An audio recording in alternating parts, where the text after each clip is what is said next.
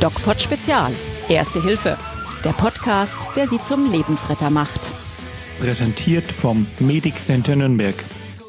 Ja, hallo, ist der DocPod Spezial und wir haben uns heute ähm, prominente Unterstützung gesucht, nämlich aus dem DocPod-Kanal, kennt ihr sie bei YouTube, die Lisa. Hallo Lisa. Hallo. Hallo. Ich freue mich sehr, dabei zu sein. Ja, cool. Wir wollen uns die nächsten, ja, Folgen dieser, dieser DocPod-Spezialstaffel ein bisschen über das Thema Notfallmedizin unterhalten. Hattest du schon mal irgendwie was zu tun mit Notfällen? So, du bist ja kein Mediziner, du wärst ja dann Laienhelfer. Hast du da irgendwie Erfahrung gemacht? Gott sei Dank noch nicht. Also bei mir ist noch keiner umgekippt. Aber ähm, ja, also wenn es jetzt passieren würde, wäre ich, glaube ich, erstmal ein bisschen ratlos. Aber wir haben doch schon mal ein Video gemacht, wo bei dir jemand umgekippt ist. Also ähm, irgendwas ist doch schon mal passiert. Ja, das schon, aber ob ich jetzt tatsächlich einstreiten würde, wenn jetzt sowas passiert, wüsste ich ehrlich gesagt nicht. Ob ich mich das trauen würde. Genau, das ist eigentlich äh, schon ein, ein grundlegender Fehler, denn das Wichtigste im Notfall ist ja, dass man was tut. Und zwar das tut, was man kann im Rahmen seiner Möglichkeiten. Und die Möglichkeiten, die wollen wir jetzt ein bisschen ähm, schärfen. Wir wollen jetzt mal gucken, dass wir ein bisschen ähm, dir beibringen und auch unseren Hörern natürlich so ein kleines Tutorial geben, was man macht. Und da ist das Thema heute die Atemkontrolle. Okay. Wann glaubst du denn, äh, muss, man, muss man so eine Atemkontrolle machen? Was, wenn ich jetzt sage Atemkontrolle, was stellst du dir darunter vor? Also unter Atemkontrolle stelle ich mir erstmal vor, dass ein Mensch umgefallen ist wahrscheinlich und dann da liegt und man kontrollieren soll, atmet er noch oder nicht. Genau, also jemand, der, ähm, wo, wo man die Atmung kontrolliert, das ist vielleicht so die erste wichtige Message, der ist ja in der Regel bewusstlos. Weil jemand, der bei Bewusstsein ist, atmet. Das ist ja ganz logisch. Ne? Jetzt kann man die Art, kann man natürlich sagen, okay, aber jemand, der bei Bewusstsein ist, kann ja auch Atemschwierigkeiten haben. Aber wir sprechen heute mal so ein bisschen über die Atemkontrolle. Äh, ja oder nein? Atmet jemand oder atmet jemand nicht? Okay. Was kannst du dir vorstellen, warum das wichtig ist?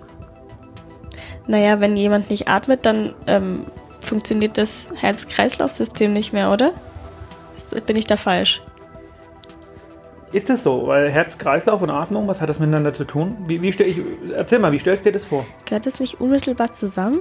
Schon, also, ne? wenn, wenn das Herz aufhört zu schlagen, bin ich der Meinung, dass man auch nicht mehr atmet.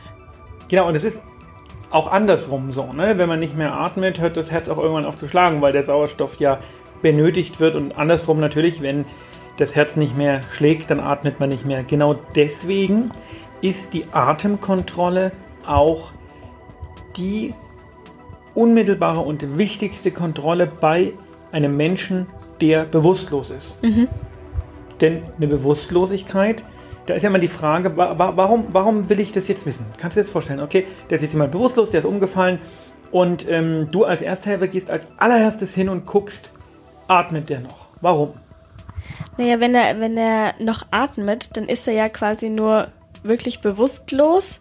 Das heißt, er ist quasi, wie sagt man dazu im Fachbegriff, wenn jemand nicht, also nichts mit dem Herzen hat oder so und die, der Atem anhält, sondern einfach nur bewusstlos wird. Ja, der Fachbegriff heißt bewusstlos. Ah, perfekt, super. Das heißt, wenn er bewusstlos ist, atmet er eigentlich ja noch, weil sein, sein Herz ist ja nicht stehen geblieben. Das ist wahrscheinlich einfach nur flacher, die Atmung, aber er atmet auf jeden Fall noch. Okay. Weiter.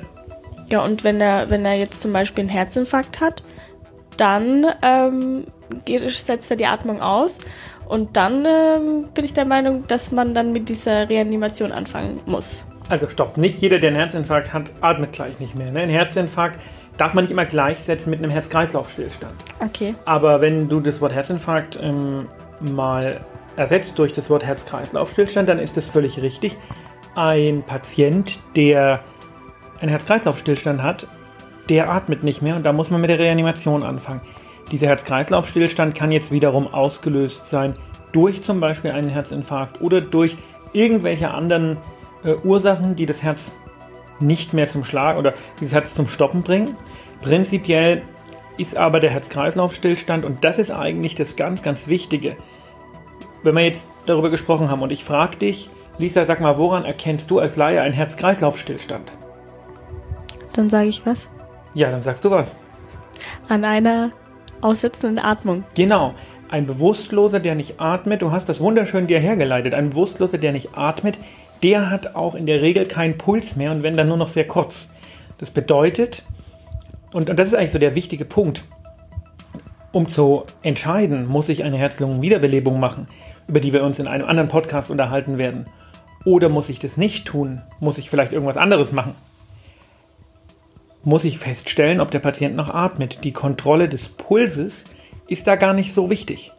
Ah, okay. Ja, das kriegt man eh nicht hin in so einer Notfallsituation. Du spürst deinen eigenen Puls, weil du so aufgeregt bist. Das stimmt.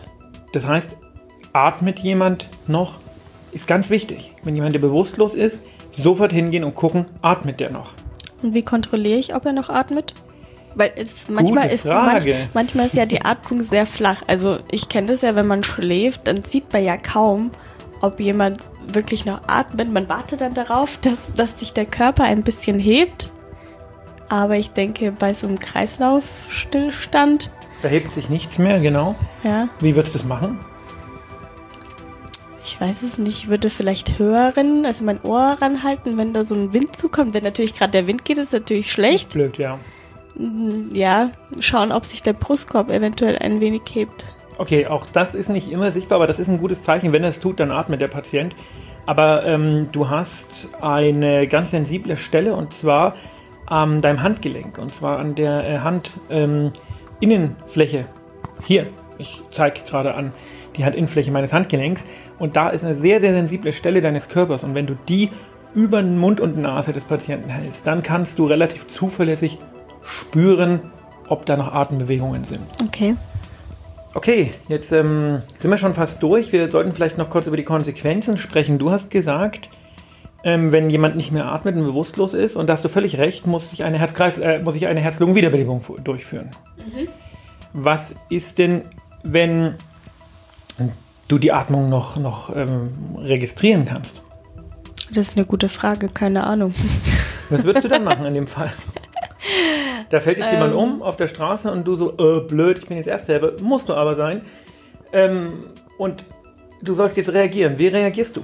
Ich weiß nicht, ich glaube, das Erste, was man auch so überall lernt, ist Beine hoch, dass Blut wieder in den Kopf läuft.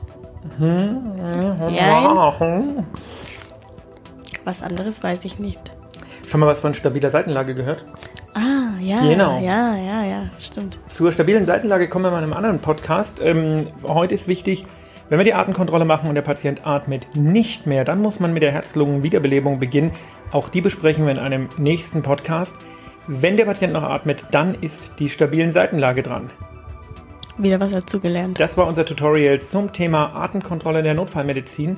Wir freuen uns auf jeden Fall, dass wir Lisa jetzt am Start haben. Wir werden öfters miteinander plaudern, Lisa. Ja, Und wir wünschen euch, äh, bleibt gesund, geht achtsam mit euch um und rettet Leben, wenn ihr Leben retten könnt. genau.